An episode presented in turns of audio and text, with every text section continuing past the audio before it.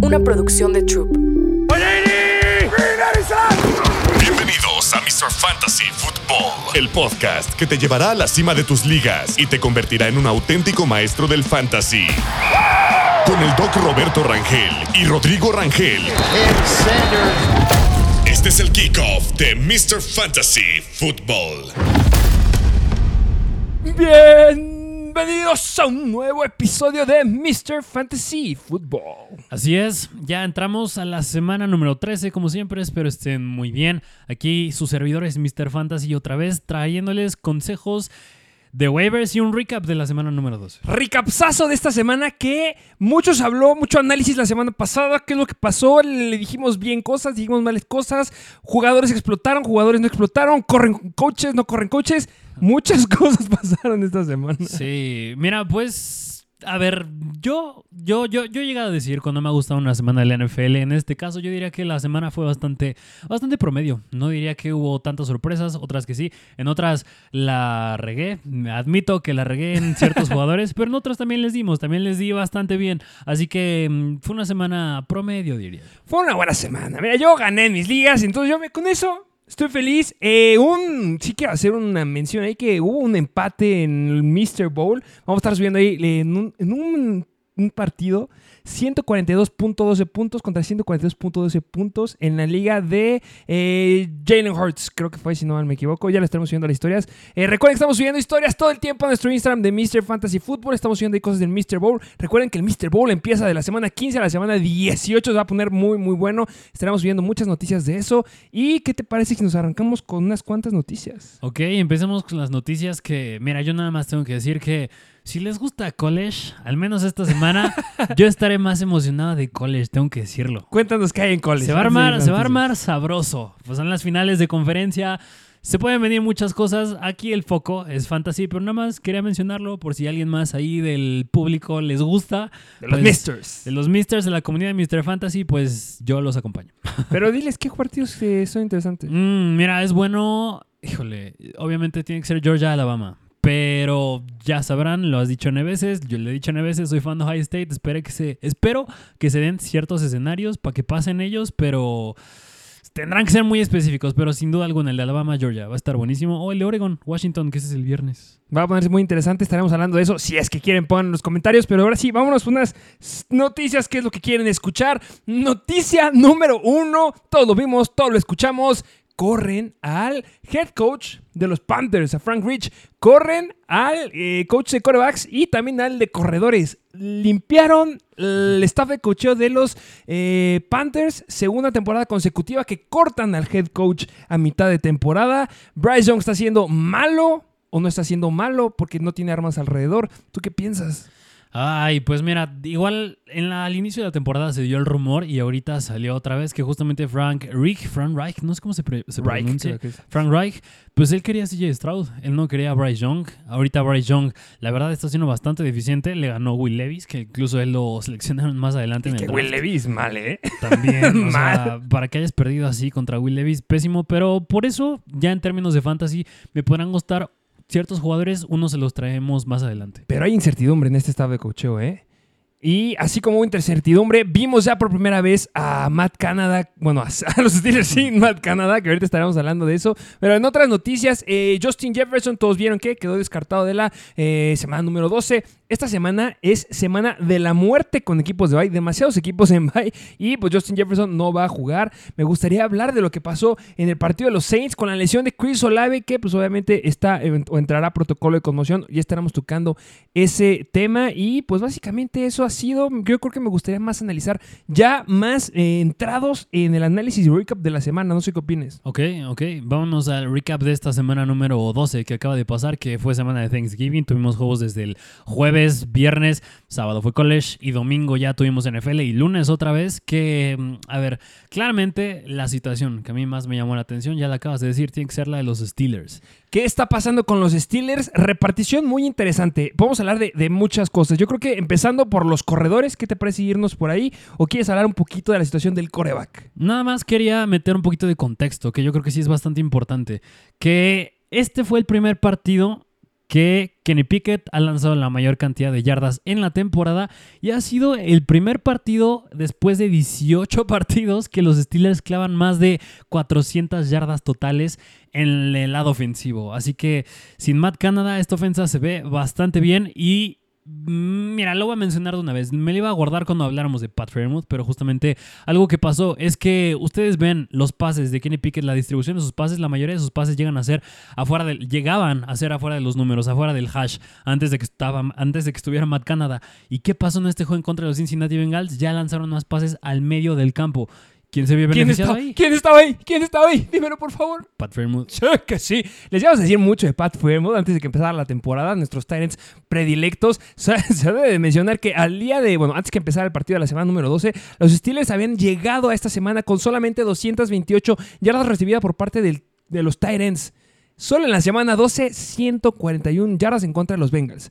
Que ojo, se debe decir que los Bengals son bastante malos en contra del Tyrant, pero con lo que acabas de decir, el futuro que se viene para Pat Fairmouth, y si llegaron a ver las historias que les pusimos en Instagram, me pues, pusieron una pregunta, oye, ¿qué hago si tengo la lesión de Mark Andrews? ¿A quién voy a buscar? Yo le estoy diciendo, vayan por Njoku, pero si es una liga muy profunda, es Pat Fairmouth, y vaya que si lo agarraste, lo tienes bellísimo ya en tu equipo. Sí, sí, sí. Y aún más, les dijimos que iniciaran a Dionte Johnson. No, no es cierto. no, no Ya es se nos van a ir encima. no, no es cierto. Pero, ¿tú cómo viste? No, sentadito estuvo bien. A ver, eh, hablamos y tú analizaste muy muy bien la situación con Deontay Johnson en el episodio justamente de Start and Sit. Sale la noticia justamente del clima, número uno, que yo lo llevó a que lo bajáramos bastante en los rankings. Número dos, sale el rumor en el que se iba a darle mayor oportunidad a Jalen Warren, que mm, ahorita hablaremos de eso, y que le iban a dar más oportunidades a George Pickens. Todo eso fue tirando un poquito a Deontay Johnson y fue que cuando se hacían preguntas levantáramos otros jugadores. No es que le haya ido mal. No le fue espectacular, pero es que recordemos que fue situación del clima.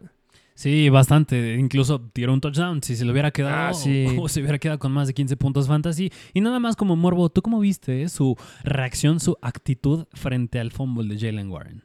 Eh, estoica. Dejemos Qué estoico, filosófico sin, sin moverse.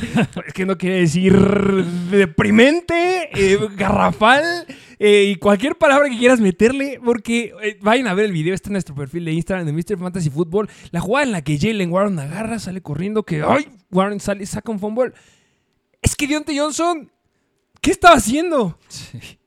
Yo estaba buscando a sus papás en el público para que lo vieran. No, no reacciona. El fumble, el balón le pasa al lado, no lo voltea a ver. A Deontay Johnson hizo un tweet al final como que le valió un popote. No sé qué vaya a pasar en estos Steelers, pero al final de cuentas, Deontay Johnson es un alfa. Ya llegamos a ver una situación similar en la semana número uno con ese Chase Claypool, que en el partido, los primeros partidos que tenía ahí con Chicago, actitud bastante mediocre. Se rumoraba que lo iban a sentar y a las dos semanas lo cortaron. No va a pasar con Deontay Johnson, pero pues sí, interesante el dato que nos aventaste ahí con Deontay Johnson. Justamente. Ah, mira, otra situación ya cambiando de partido que me hubiera, que me gustaría tocar Bueno, nada más de este, ¿cómo viste a los corredores? a Warren y a Najee. Najee Harris, que hizo muchos más puntos que Jalen Warren, pero eh, solamente decirlo que tuvo solamente tres snaps más que Jalen Warren. eh, pero sí también mencionar que Jalen Warren tuvo un target share de 9.4% y obviamente como se beneficia eh, Pat Fairmouth con la cantidad de pases, ha sido la menor cantidad de target share que le hemos visto a Jalen Warren desde la semana número 7. Eh, esta semana es bastante favorable para los corredores y yo creo que me va a gustar mucho iniciarlos. No sé si a Warren o a Najee, pero van a ser jugadores que tienes que pesar sí o sí esta semana. Sí, mira. Creo que es Cardinals contra los Juan. Mm, ahorita lo Sí. checamos. Pero justamente yo lo llegué a mencionar, Jalen Warren, y lo pueden ver en las estadísticas, es de los mejores running backs después del contacto y antes del contacto. Se vio un tanto diferente en este juego en contra de Cincinnati, que digo, también su juego deficiente tuvo que ver con ese fumble. Le quitas dos Sí. puntos fantasy enteros ahí a Jalen Warren. Si no los hubiera tenido, hubiera tenido un juego más decente. Pero Jalen Warren, yo no me seguiría preocupando con él precisamente por el dato que dijiste, por la cuestión, por la repartición de los snaps, es casi un 50-50, y yo sigo diciendo que el más explosivo aquí es Warren. Y si quieres que digamos un poquito más las estadísticas que acabas de decir, eh, Jalen Warren eh, promedia 3.3 yardas después del contacto, que es muchísimo mejor que ahí van los nombres que le siguen. Eh, Raheem Mostert, David Montgomery, Brice Hall, James Conner, pero James Conner tiene muy pocos acarreos, James Cook, Khalil Herbert, Tajay Spears, Christian McCaffrey, Derek Henry, Jonathan Taylor, muchas más yardas después del contacto que todos estos. O sea, de verdad, lo que puede ganar Jalen Warren. Y esta semana, o sea, si estuve muy hypeado con Isaiah Pacheco, con Karen Williams, con... Qué excelente. Y Rashad White, esta semana es de los Pittsburgh Steelers, específicamente de los corredores. Justamente, y bueno, pues ya que lo mencionaste, ¿qué, qué- qué me puedes decir de Karen Williams? ¿Qué te puedo decir de Karen Williams? Que igual es que tienen que seguirnos en todos lados para que escuchen todas las noticias. Salió la noticia de que Matt, este Sean McVay, le preguntó a un reportero de USA Today, oye, ¿sabes qué? ¿Qué va a pasar con la repartición y cómo le vas a dar volumen a Karen Williams? Y lo que dijo fue, le estábamos dando más del 95% de las oportunidades, esto debe de bajar. En la lógica era, pues porque no querían que se le lastimara. Pero yo les llegué a decir en las historias, McVay no es de los coaches a los que hay que creerles. Así como Kyle Shanahan a McVay no hay que creerle. Y fue una cosa completamente distinta porque tumbas a Pucanacua, tumbas a Cooper Cup, que le fue mejor a Pu- Pucanacua, que se dijo aquí también, muy bien, ese fue tuyo. Y le das todas las oportunidades a Karen Williams y dinos las estadísticas. Mira, cuando vemos un running back justamente que viene regresando, bueno, no, no- no nada más un running back, pero cuando vemos un jugador que viene regresando de una lesión, hay que ver justo qué tanto tiempo le dieron el balón, qué tanto tiempo estuvo adentro del campo y tuvo 41 snaps eh, de 67 totales. Royce Freeman tuvo 23, yo creo que se entiende porque viene regresando justo de su lesión Karen Y Williams. se cumple lo que dijo McVay, que va a bajar el trabajo. Exactamente. Y además se quedó con 21, este, 21, tuvo 21 rutas corridas, de las cuales tuvo 6 targets, lo cual es bastante bueno, pero además tuvo 16 acarreos, lo cual comparado a Royce Freeman tuvo 13. Así que bastante 50-50 ahí, pero lo que me gusta justo fue el volumen que tuvo por aire. 6 targets es bastante bueno para un jugador, ya no para decir un running back. 19% del target share. O sea, Sí. que un corredor tenga un 19% del target share es una locura. O sea, 19% del target share son números de un wide receiver 3 o wide receiver 2 bajillo, dependiendo cómo lo consideres, o ciertos flex. Pero es un corredor. Y suman los toques en tierra, espectacular. Y bueno, de ahora en adelante es complicado el calendario. Baltimore, Saints, Cleveland. Se pone curioso, pero no tienes que dejar de iniciarlo.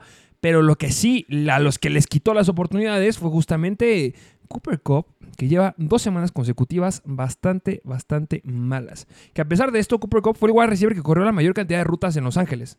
Se debe decir. Pero se cayó bastante en Fantasy. Sí, Cooper Cup para mí está entrando en un rango bastante similar al que dije cuando estábamos hablando de Davante Adams cuando no estaba haciendo nada.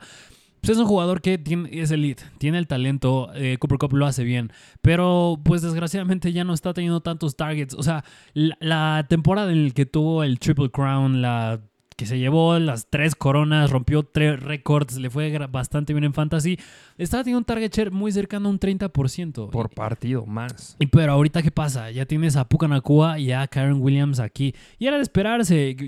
Cooper Cup ya está viejo. Y además, ya tienes a Pucanacua que es novato. Tienes a Karen Williams que es relativamente también novato y un running back aéreo. Así que Cooper Cup, mm, para mí, ya está siendo un dependiente del rival para ver si lo inicias o no. Es que esta semana era sumamente favorable. Y muy chistoso lo acabas de decir. Cuando empiezas, cuando llega un jugador que estaba eh, lesionado, hay riesgo. Y por el otro lado, también Cooper Cup venía de una lesión, no de la semana pasada, la semana pasada sí jugó, pero venía también de una lesión y te enfrentabas a una defensiva que es bastante mal en contra de la carrera y en contra del aire. Sacaste el volado y le fue bien a Kyren, pero también le fue mal a Cooper Cup. Esos son los tipos de apuestas que te estás aventando en fantasy y prefieres optar por unas o por otras. Cooper Cup viene una situación bien complicada porque vas en contra de Cleveland. ¿Cómo colocarías? Falta mucho para la semana, faltan noticias, pero si hoy, tú- si mañana fueron los partidos, ¿cómo colocarías a Cooper Cup? Mm, o sea, ¿que, ¿en qué rango? Ajá, Mm, es que tienen que entrar en wide receiver 2. a la banca. Wide No receiver lo 2 sentaría. bajo. Es que sí podría sentarlo, pero digo, una, también Matthew Stafford lo hizo bastante bien. Este. Sin Cooper Cup. Solo, solo no está en waivers porque la verdad también es un rival difícil. que Cleveland y tiene Muy. otro rival difícil después. Pero para mí sí se queda hasta wide receiver 2 bajo. Y eso ya es decir que iniciaría jugadores tales como podría incluso ser George Downs, que le fue bastante bien. Podría ser, me atrevería a decir que Dilo, tal vez Dilo, dilo. De Mario Douglas sobre Cooper Cup. Uy, ese, no me, ese me dolió. Yo pensé que decir alguien más. Eh, bueno, ¿qué, qué te parece? un poquito. Bueno, ya hablaremos ahorita de Mario Douglas. Eh, ¿Qué te parece hablar un poquito de la situación de Josh Downs y de los eh, Indianapolis Colts? Que estuvimos muy hypeados con los dos. Yo llegué a decir, lo acepto en frente de ustedes, que podría ser que Josh Downs le fuera mejor que a Pittman. Y le fue mejor en cantidad de targets, ¿eh? Se debe de decir. En fantasy, obviamente, Pittman fue una locura, le fue muy, muy bien. Pero es que las estadísticas que tuvieron los dos, ¿cómo les fueron en cantidad de targets? Justamente, mira, en cuestión de snaps, obviamente Pittman es el alfa aquí, es el wide receiver 1, él jugó 70 versus 50 de Josh Downs. Rutas corridas también lo superó Pittman. En targets, bastante parejos, como bien lo dijiste, un target share bastante similar al que les dio Gardner Minshew. Desgraciadamente, Downs no tuvo un juego así tan explosivo porque muchos de los targets que estaba teniendo no los estaba atrapando. O porque era bien una buena cobertura o porque Minshew se la ponía muy difícil. sí, Pero- Voy a apretar las- los pases. Justo, pero de todas maneras lo que dices, el target share fue bastante bueno y de todas y él es un jugador que si sigue libre en tus ligas, hoy no lo traemos No en waivers. ser, no puede ser. Lo debes agarrar sí o sí. O sea, estás teniendo, fíjate que George Downs yo le inicio tal vez la siguiente semana sobre Cooper Cup. Sí, definitivamente, ya lo dijiste y lo acabas de confirmar. 32% del target share. O sea, 32. Esos, esos números de un alfa. Wide receiver alfa. Y además, Michael Pittman también tuvo más del 30% del target share. Entre los dos, 65% de los targets de los Colts. O sea, Gardner Minshew está enamorado y le gusta el, el poliamor. Porque está con Downs y con Pittman. Me encanta lo que va a pasar aquí. Y el calendario es sumamente favorable para los Colts. Entonces, Josh Downs es una locura. Solo 9 puntos fantasy, pero es que esto se va a traducir después en muchos puntos. Y si lo está libre, tienes que ir por él. Y me gustaría también decir de este ataque de los Colts, eh, Zach Moss volvió a ser relevante. ¿eh? Sí, este justo era otro punto que me hubiera que, que quería tocar, que es el comité. Otra vez regresamos ya a un comité de running backs aquí, que era un rival difícil. Era Tampa Bay. Era muy difícil. Era, fue un juego que estuvo bastante apretado, lo acabó sacando Indianapolis, pero era un juego bastante apretado en el que sí interesó bastante que metieran igual a Zach Moss versus Jonathan Taylor, que lo estaba haciendo bastante bien. Este, si no mal recuerdo, se quedó con un touchdown, pero Zach- Dos touchdowns, Jonathan Taylor. se quedó con dos. Pero Zach Moss, aún así, jugó 30 snaps eh, contra 42 de Jonathan Taylor. En cuanto a carreos, Moss nada más tuvo 8, Jonathan Taylor 15 y rutas corridas bastante parejos. ¿Qué nos quiere decir esto? Que justamente Zach Moss es un running back aéreo, lo sigue siendo, y running back de zona de gol de corto yardaje es Jonathan Taylor. Sí, y bueno, ¿quiere- ¿a quién quieres tener? Quieres tener al corredor que justamente se queda con las oportunidades en zona roja. Entonces, muy bien ahí. Qué punto bastante interesante. ¿Sabías quién era el segundo corredor que tenía la mayor cantidad de toques a balón en zona roja eh, antes de esta semana? ¿Quién? De Baltimore. Ah. Gus Edwards. Gus Edwards es Mostert es el número uno. Y en segundo está Gus Edwards, pero esta semana se quedó sin nada. Tuvo mayores oportunidades Keaton Mitchell. Y parece que ya empezará a ser el backfield de Keaton Mitchell. Entonces hay que estarlo siguiendo. Pero lo que sí me gustaría hablar es de la situación de los Arizona Cardinals. Porque Marquise Brown, les dijimos, empiecenlo. Van a aumentar las oportunidades. Va a aumentar el target que le va a empezar a dar eh, mi queridísimo Kyler Murray. Y vaya que vimos un cambio a lo que habíamos estado viendo la semana pasada.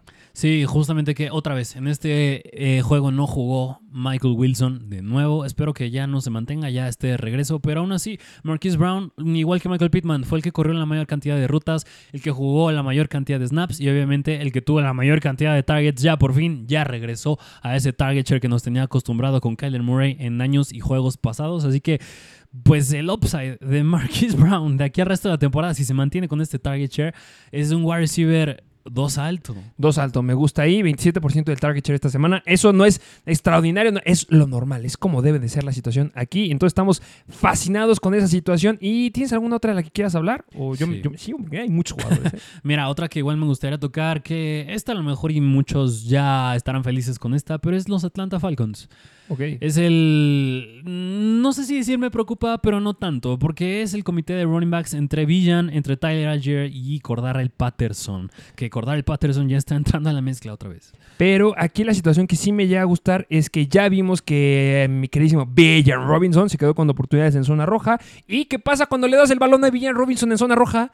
¡Anota! ¿Por qué? Porque es el corredor más talentoso que hay ahorita en la NFL. Bueno, de los tres, de los tres corredores Yo más creo que ya decir el más talentoso fue demasiado. Es joven. Tiene el- la virtud de la juventud. Este, es que, el es que cuando corre, ¿qué onda? Es muy elusivo. Eh, Tú ves a Christian McCaffrey y es wow, ¿cómo sacas esas jugadas? Y ese, esa chispa que tú siempre dices, es que la tiene Villan. Sí. Y wow, me encanta el escenario y lo que está haciendo Villan. Sí, miran, el punto que me, me gustaría tocar del juego en contra de los Saints fue que Villan tuvo 16 acarreos, Tyler Algier no se despegó tanto con 10 y Patterson tuvo 8 acarreos, el que tuvo la mayor cantidad de targets y así ha sido a lo largo de toda la temporada. Si algo sí ha mantenido Arthur Smith es darle buenos targets a Villan Robinson y se quedó con 6. Lo que pasa en estos Falcons es que a mí no me preocupa justo esta repartición, este comité de running backs, porque lo hemos dicho, los Falcons tienen el calendario más sencillo de aquí al resto de la temporada. Van a ser juegos en los que van a estar dominando, desgraciadamente, pero ¿qué va a pasar? Van a tener que correr más el balón de lo que van a tener que lanzar. Por ese lado no me gusta Drake London, pero por el otro me gusta mucho la repartición que va a tener Villan, aunque también entra la mezcla Patterson y Algier.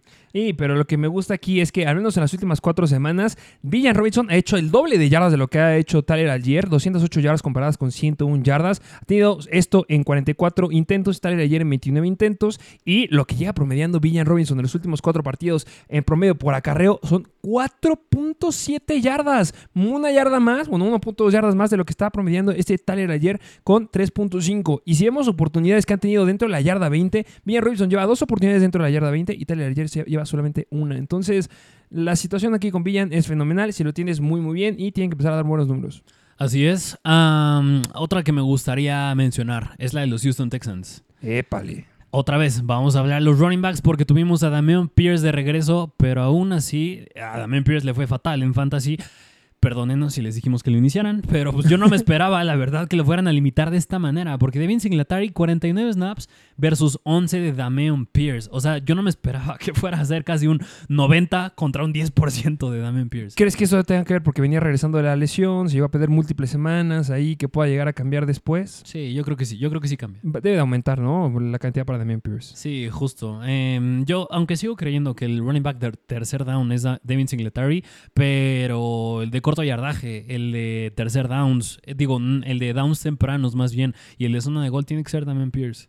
Sí, debería ser Damian Pierce, es mucho más de poder. Y bueno, sí hacer énfasis en lo que comentabas, que Devin Singletary, pues ya dijimos que el target share muy alto que llegó a tener este Karen Williams fue de más de como cercano al 19%, pues Devin Singletary también 19% del target share y ha sido el más alto que ha tenido en toda la temporada. Su target share más alto que había tenido antes era, más de- era del 10%, entonces sí hubo un cambio. Y qué bello, qué hermoso, qué chulo ver a C. Stroud.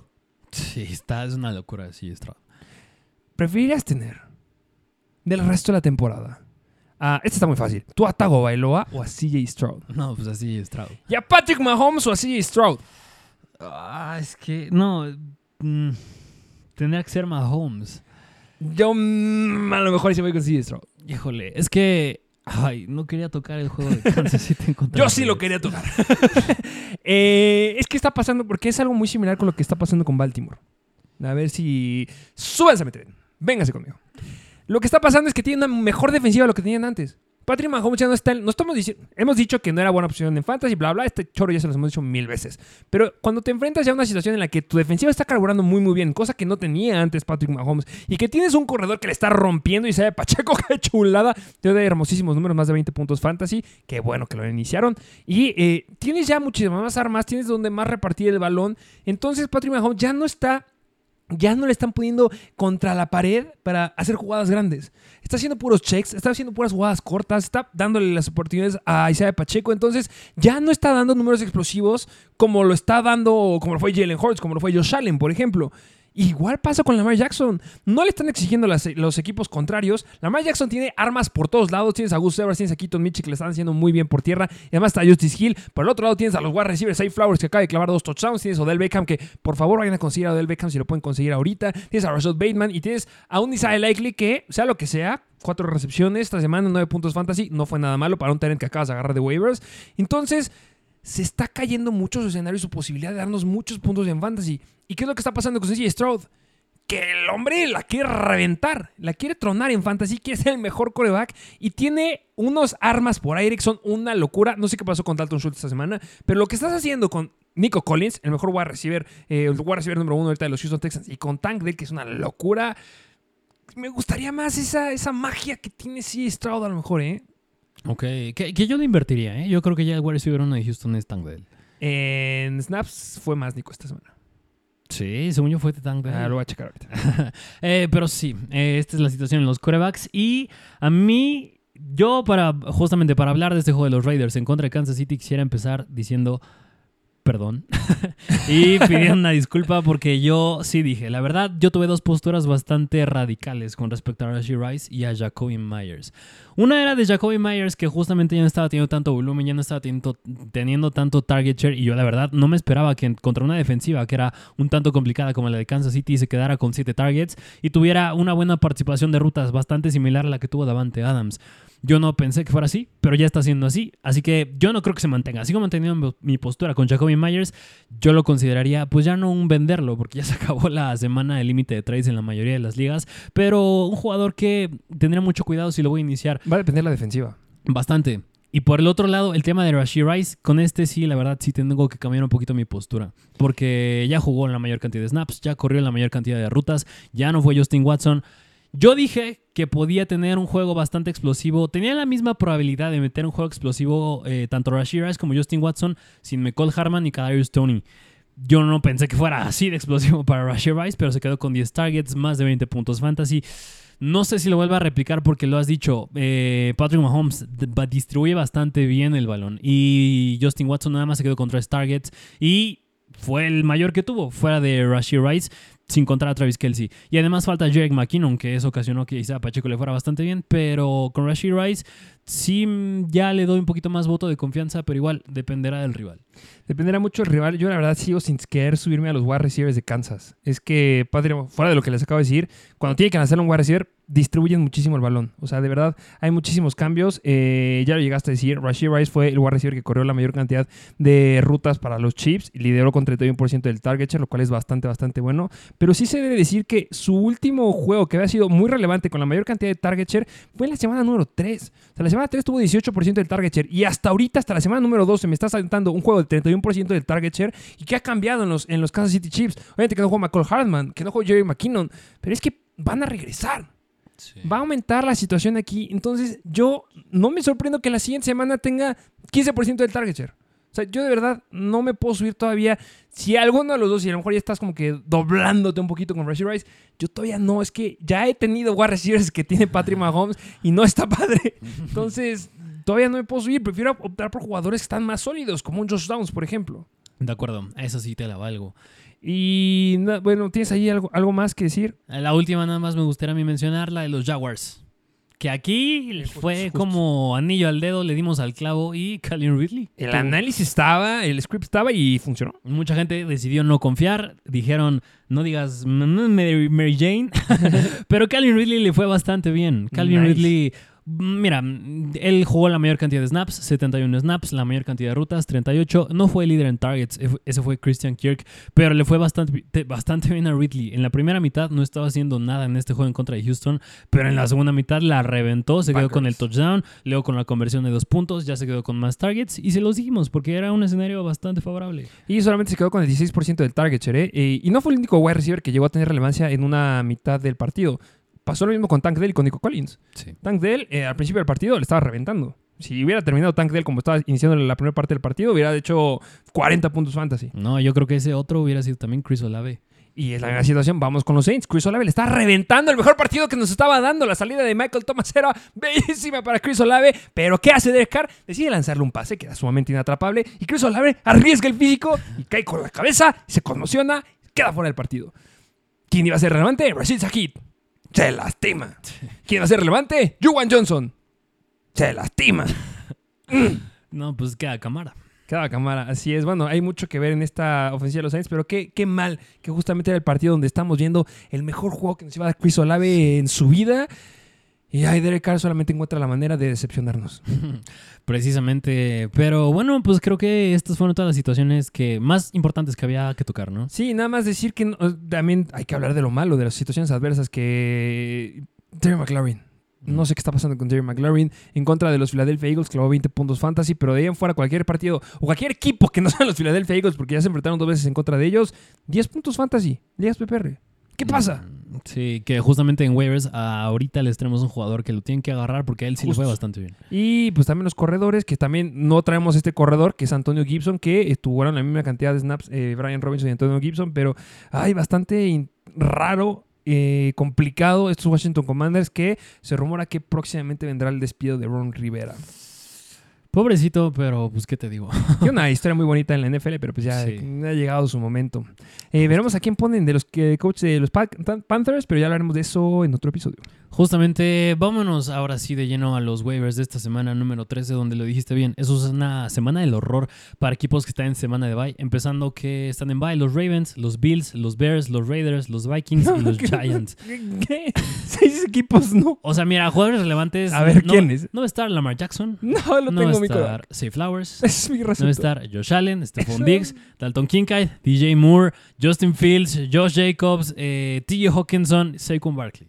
Oye, qué- bien DJ Moore, ¿eh? Sí, cañón. Con Justin Fields la rompe durísimo. Una locura. Eh, ¿Irías por Caleb Williams? Ah, de los- Es que yo no creo que sea tanto Justin Fields el problema en Chicago, la verdad. Yo no creo que la solución sea un nuevo coreback. Ay, bueno, eh, ya se hablará mucho esto, pero interesante la situación de quién se va a quedar con Caleb eh, Williams. Eh, está muy interesante esa conversación. Que todavía no dice si va a entrar al draft. Lo probable es que sí, pero Se rumora no que ya, ¿eh? Es- se rumora que esta semana o la que sigue ya viene la noticia de Caleb Williams. Si sí, se avienta el draft o no se avienta el draft. Órale, pues Veremos quién gana o pierde esta semana. Si pierden los Patriots, maybe. No lo sé. Espero que sí. Ok, ok. Bueno, vámonos de lleno a los waivers. Empezando como siempre con la posición de corebacks. Empezando con el coreback de los Green Bay Packers que lo hizo bastante bien en contra de Detroit. Y fue Jordan Love. Jordan Love, que no lo hizo nada más bien esta semana. Lleva dándonos tres semanas consecutivas con muy buenos partidos. Tú me llegaste a hacer muchas preguntas justamente en el Start and Sit. Y es que Jordan Love venía clavando más de 20 puntos fantasy. ¿Y qué pasó esta semana? Es que no lo puedo creer. ¿Cómo es que ganaron los Packers? ¿Qué está pasando con Jared Goff? Sí, le está haciendo. Ya no está cumpliendo la regla, ¿eh? De que juega bien en No, ya, ya no vamos a hablar bien de él. Se cancela hablar bien de él, ponerle un pedestal, le da, le da vértigo, se marea y juega pésimo. Eh, pero eh, Jordan Love, fenomenal, muy, muy buenos números en fantasy. Justamente se quedó con 26 puntos fantasy, en nada más 10 pases incompletos, 3 touchdowns. Mucho tiene que ver que, una, Christian Watson ya está regresando a ser el Christian Watson que esperábamos al inicio de la temporada. Estás encontrando bastante química con Jaden Reed y todavía le falta ahí a Aaron Jones y Romeo Dobbs, que Romeo Dobbs es un, son una montaña rusa. Le va bien, le va mal, le va bien, le va mal. Pero por eso hablaremos ahorita del otro wide receiver. En las últimas tres semanas, eh, Jordan Love nos lleva promediando 25 puntos fantasy, lo cual es fenomenal, ya clavando cerca de 280 yardas en los últimos tres partidos por aire. Solamente le ha interceptado dos veces en el partido en contra de Pittsburgh, pero de ahí en fuera cero intercepciones, lo cual es bastante, bastante bueno. Y también hizo algo bien que nos gustó esta semana, que tuvo tres acarreos para 39 yardas. Entonces, muy, muy bien por Jordan Love y está lanzando muy, muy bien en zona roja. Esta semana es complicada porque vas en contra de Kansas City. Las últimas tres semanas se ha enfrentado contra malas defensivas en contra de los quarterbacks. Bueno, Pittsburgh es una décima mejor, los Chargers eran la cuarta peor y los Detroit Lions se colocaban como la eh, octava peor eh, hasta el día de hoy. Pero Kansas City es la quinta mejor en contra de los quarterbacks. ¿Cómo ves este partido? Porque ya Mm. tenemos que hablar de cómo está la situación ahorita. Sí, mm, mira, Jordan Love va a ser un coreback situa- situacional. Mira, en una semana en la que tienes este, bajas, como ya lo dije, puede ser Lamar Jackson, puede ser, ¿cómo se llama? Josh, Josh Allen. eh, ¿Cómo se llama ese que, que perdió otra vez? Cinco partidos perdidos en primetime. Justamente, eh, no era mi intención, pero pues Josh Allen. Pero justamente en contra de Kansas City va a ser un juego de muchos puntos. Está un tanto complicada, pero digo, si Aidan O'Connell pudo encontrar química con Jacoby Myers y Devante Adams, no veo por qué Jordan Love igual lo pueda clavar en contra de Kansas City con Jaden Reed, Christian Watson, cuando ya lo hizo en contra de Detroit. Sí, justamente. Y después de la decepcionante semana que tuvo este Joshua Dobbs esta semana, que qué mal, que se fue menos de 5 puntos fantasy. Pero sí, Jordan Love es una gran, gran opción si necesitas un eh, quarterback. Vámonos a la siguiente posición. Vámonos a la siguiente posición que es la de running backs, empezando con este running back, lo mencionamos aquí desde ya quién sabe cuándo, de los Baltimore Ravens y es Keaton Mitchell. Keaton Mitchell, que se debe mencionar, tienen bye en esta semana, pero cuando tienes jugadores que son así de explosivos y que te pueden dar grandes números y ya se vio un cambio, como ya les dije hace ratito con Keaton Mitchell, es una gran opción porque se puede quedar con este backfield. Sí, porque ya fue líder en snaps en contra de los Chargers. En cuanto a carreos, bastante distribuido. Aquí yo me atrevo a decir que fue un tercio para Keaton Mitchell, un tercio para Justice Hill y un tercio para Gus Edwards. Pero a futuro, por la explosividad de Keaton Mitchell, yo sí lo veo quedándose con la mayor cantidad. Sí, se podría quedar con la mayor, la mayor oportunidad de acarreo sin ningún problema. Y mencionar lo que está haciendo, ¿eh? En yardas por acarreo lo está haciendo bastante, bastante bien. Está promediando 9.3 yardas por acarreo. No es cualquier cosa. La siguiente semana, que van en contra, en la semana 14 en contra de los Rams, son séptima mejor en contra de los corredores. Pero cuando estás quedando con ese volumen, tienes ese, esa explosividad y esa cosita que nos gusta, que puedes llegar a dar jugadas grandes. Ojo, puede ser una muy, muy buena opción, específicamente en contra de los Jacksonville Jaguars en la semana 15. Así es. Eh, vayan a buscar a Keaton Mitchell. Vámonos al siguiente running back. Que a ver, aquí hay que enfatizar un punto. Ya a este punto de la temporada es difícil encontrar eh, jugadores en general que te van a dar puntos constantes, que te van a, vas a ser, van a ser confiables para meterlos a tu alineación. Por eso los siguientes que vamos a mencionar entran dentro del rango de handcuffs, que lo venimos mencionando semana tras semana tras semana. Empezando con este running back, que es un buen handcuff eh, de los Philadelphia Eagles, y es Kenneth Gainwell. Kenneth Gainwell, que yo les, dije, yo les dije que podría ser que viniera ahí pronóstico, que si alguien se pudiera lastimar de los corredores, podría ser este corredor. No le estoy diciendo el mal a nadie, nunca, pero es un corredor que es bastante volátil a tener lesiones y es de Andrew Swift. Se lastimó Travis Etienne, regresó, pero se lastimó un ratito. Pero sí, es que Kenneth Gainwell, a pesar de que está este Swift, no está haciendo cosas malas. Sí, no, no, no. O sea, le fue bastante bien en este juego. En este juego en contra de, mm, de estos eh, Buffalo Bills. De Josh Allen, el que perdió. Sí, sí. Pésimo, pero. Los tengo bien borrados, los Buffalo Bills. Este, se quedó con 23 snaps, eh, nada más dos acarreos, pero lo que nos ha gustado siempre de Kenneth Gainwell es que es un perfil de running back aéreo. Aún así, nada más se quedó con tres targets, pero Kenneth Gainwell tiene, y no nada más Gainwell, es decir, estos Eagles tienen un buen calendario ya en playoffs, es decir, te vas, a, te vas, a, enfrentar a Seattle, a los Giants y a los Cardinals. Seattle, cuarta peor en contra de los corredores, Giants, octava peor en contra de los corredores, Arizona, segunda peor en contra de los corredores. Es que, si se lastima Swift, es el corredor que te puede hacer ganar tu liga. Y no hay nadie atrás. Sí, sí está Boston Scott, sí está Rashad Penny, no. es el backfield de Kenneth Gainwell. Recuerden lo que hizo en la primera semana. Exacto. Es de los mejores handcuffs, así como el que sigue, que es de los Dallas Cowboys y es Rico Doodle. Rico Doodle, que Tony Pollard volvió a notar esta semana, ¿eh? Sí, Tony, mm, aquí Rico Doodle está, no porque le esté yendo mal a Tony Pollard, ya nos está gustando más lo que está haciendo Tony Pollard, pero Rico Doodle... Pero no lo vamos a decir porque cuando decimos que le va a ir bien, le va mal. Entonces seguiremos así de lejitos, pero ustedes síganlo empezando. No los vamos a salar. No. eh, pero por eso es igual el mismo argumento que dijiste con DeAndre Swift. Eh, si se lesiona Tony Pollard, Rico Doodle va a ser de los mejores handcuffs, así como también lo está ya Spears si se lesiona Derrick Henry. Y es que no solamente es porque es un buen handcuff, en las últimas dos, tres semanas nos lleva promediando 9.2 puntos fantasy, más que lo que hizo Austin Eckler en las últimas dos semanas. Entonces sí, podría ser bastante interesante. Y esta semana vas en contra de Seattle, la cuarta por defensiva en contra de los corredores. Es un escenario bastante favorable para los corredores de los Dallas Cowboys. Yo creo que va a ser un juego en donde tienen que ocupar muchísimo a los corredores. Y a final de cuentas, no solamente es que esté teniendo muy buen volumen por tierra, o sea, ya tuvo un partido de dos acarreos, otro de ocho acarreos, es que lo están haciendo correr en zona roja. En la semana número 11 en contra de Carolina, dos acarreos, eh, tres acarreos dentro de la yarda 20. Y en la semana 10 en contra de los Giants, dos acarreos dentro de la yarda 20, donde uno de estos fue dentro de la yarda 5. Nos lleva promediando casi cuatro yardas en promedio por acarreo en las últimas tres semanas. Entonces, ante una defensiva que es desfavorable, una semana donde hay muchas bajas, hasta te podrías arriesgar a meter a Rico Duro si solamente necesitas unos 9 o 10 puntos fantasy. Justo, a lo mejor ya entra muy similar a Jalen Warren al inicio de la temporada. Justamente. Ok, y mención honorífica me gustaría mencionar nada más a Dearness Johnson y uno y otro a Samir White. Y a mí a Ty Chandler. Y a Ty Chandler. Vámonos a la siguiente posición. ¿Qué? Y a Zach Moss. que, oh, no, es que o sea, Zach Moss sería como que prioridad, pero yo creo que no está libre. Pero si está libre, Zach Moss, después de lo que vimos esta semana, ojo, porque podríamos volver a ver un poquito lo que vimos hace unas siete semanitas. Exacto. Vámonos a la siguiente posición, que es la de wide receivers. Empezando con el wide de los Green Bay Packers y es Jaden Reed. Ole, aquí, aquí es prioridad. Este es prioridad sí o sí. Ya les hablamos de Jordan Love, pero es que si está haciendo química con alguien, es que sí, poquito Christian Watson, ya lo dijiste, pero es que con Jaden Reed, o la la chulada. Sí, mira, en la semana número 12 que fue, fue líder en target share con 27, casi 27%, y su target share no ha bajado de 12% desde la semana número 7. Pero eso es muy malo. No, es bastante, bastante bueno considerando que sería un flex. Exactamente, es que es un flex. Y para que un flex esté promediando ese 12% del target share es espectacular. Si lo quieren ver traducido en puntos fantasy, lleva promediando 14 puntos fantasy en promedio por partido desde la semana número 7.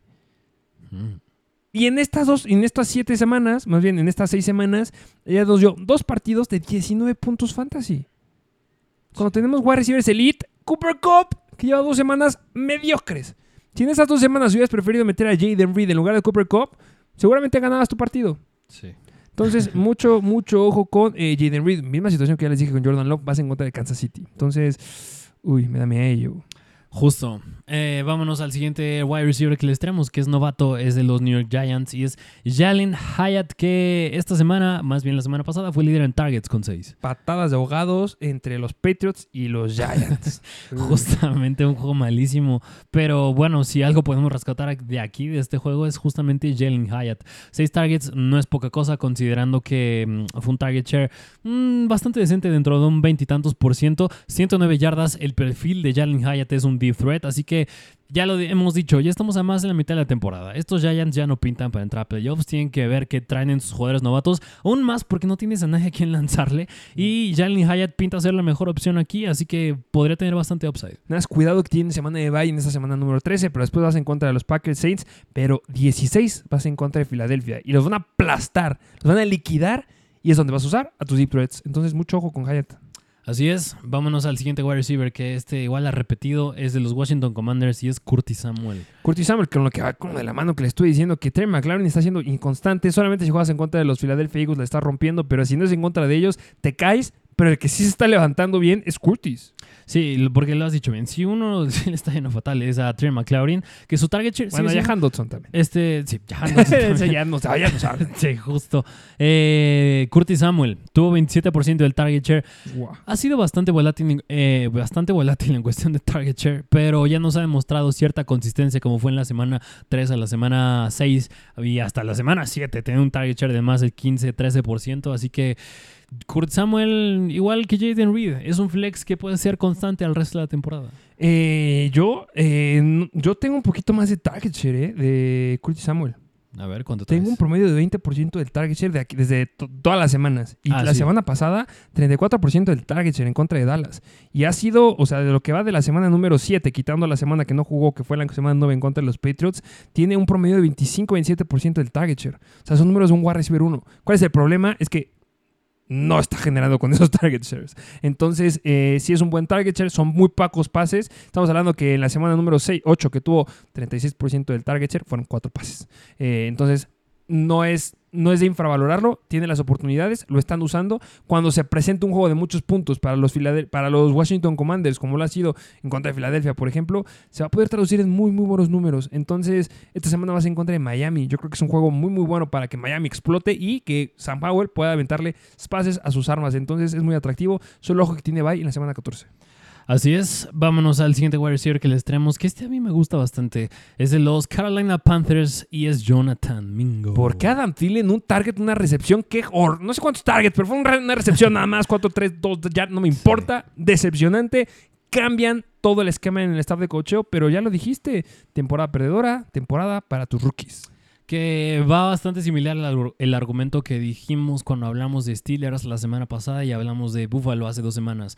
Ya no está el head coach, ya no hay mucha, mucho personal de coacheo en este equipo, así que habrá que ver cómo se comporta la situación en este equipo. Pero aún así, el, tú ves el target share de Jonathan Mingo, ha sido Nice. bastante bueno. ¿Cuál ha sido su problema? Que nada más no lo ha podido trasladar a recepciones y a yardas, pero el volumen está. El volumen ahí está. Es que la semana 11 en contra de Dallas, 19% del target share. 6 targets, ¿cuántos atrapaste? Uno. Sí. Esa es la situación conmigo, pero es que sí, el escenario es muy bueno. Y a diferencia de todos los que les hemos dicho, esta semana vas en contra de Tampa. Y a Tampa le ganas por pase. Entonces, uy, si de repente sí deciden usar a Mingo como lo han estado usando, que se quede con 20% del target share, que sean 7, 8 pases y que llegue a atrapar, aunque sea unos 6 pases, ya son 12 puntos fantasy ahí. Sí. Mínimos. Y esta semana ya fue líder en target share con 25, así que bastante bueno. No, muy, muy bien, Mingo. Y bueno, sí, calendario un poquito complicado después de la semana 14 y 15, porque vas en contra de los Saints y en contra de Atlanta. Pero en la semana 16 y 17, que van a atascarse a lanzar como locos los Panthers, Green Bay y Jacksonville. Entonces, favorables para los Whites. Así es. Con mención honorífica nada más, busquen a de Mario Douglas si sigue disponible. Sí, de Mario Douglas definitivamente. Y yo ya les llegué a decir a Odell Beckham. Justo. Vámonos a la siguiente posición y la última, que es la de Tyrants. Empezando con este Tyrant que obviamente tenía que estar aquí, de los Pittsburgh Steelers, eh, Pat Fairmouth. Sí que sí, Pat Fairmouth está promediado a tener mm, 200 yardas por el resto de la temporada y en un partido clavó 120 yardas.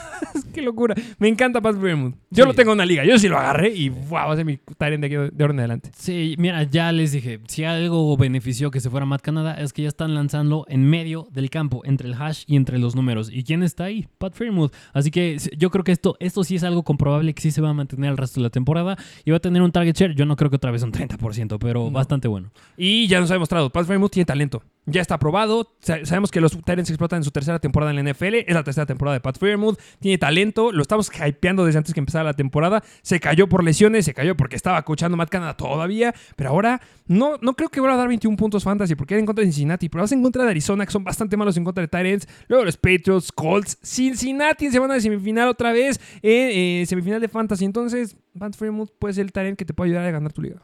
Justo. Vámonos al siguiente Tyrant, que este igual repite de la semana pasada. Es de los Baltimore Ravens y es Isaiah Likely. Tenía que estar y tú me dirás, ah, es que yo quiero un talent que meta 20 puntos. No, hay que ir a las estadísticas, ¿eh? Buenas estadísticas con Alexander Likely. Sí, mira, su participación de snaps es bastante buena, claramente, porque es el Tyrant titular aquí ya sin Mark Andrews, pero su participación de rutas fue bastante buena. Safe Flowers fue líder en rutas con 36, pero Isaiah Likely corrió 30, nada más 6 menos, es bastante bueno. Y 5 targets fue a la par que Rashad Bateman y fue a la par que Odell Beckham. El líder en targets fue Safe Flowers con 7, pero tampoco se despega tanto Likely. Es que cuatro recepciones, 40 yardas, 10 yardas por target, 8 puntos fantasy, bastante buenos para un jugador que ya les dije que agarraste waivers. Esta semana tienen bye los Baltimore Ravens, entonces mucho cuidado. Pero regresas en contra de los Rams, quinta peor defensiva en contra de los Tyrants. Entonces, mucho ojo, porque Likely aquí puede darte muy, muy buenos números. No va a ser, no sé si puede llegar a ser explosivo por esta situación que ya les llegué a decir, la repartición de balones que está haciendo Lamar Jackson en la ofensiva, pero es que va a ser sólido, confiable. Justo.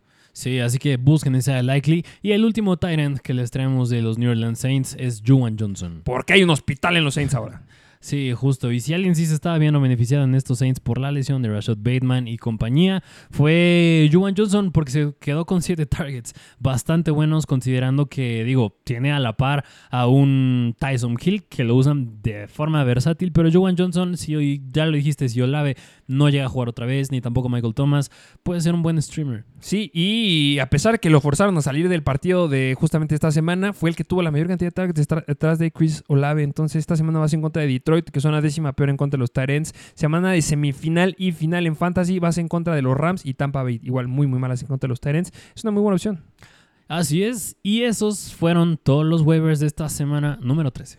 Esos fueron los waivers que les trajimos en esta semanita. Espero que vayan a conseguirlos, que tengan una gran, gran eh, waiver night hoy en la noche. Recuerden que estamos subiendo muchas noticias en Instagram, en Mr. Fantasy Football y tenemos página. Sí, así es. Eh, ya recuerden, la liga está aquí en el video si nos estás viendo en YouTube. Si no, es www.mrfantasyoficial.com. Como siempre, dejen su like, dejen un comentario, nos ayuda bastante. Y síganos y suscríbanse en Instagram y aquí en YouTube. Rankings, estadísticas y todo lo que necesitan para ser los mejores en Fantasy. Muchas gracias por apoyarnos. Tengan un excelente día y nos vemos a la próxima. Mr. Fantasy Football. Una producción de Troop.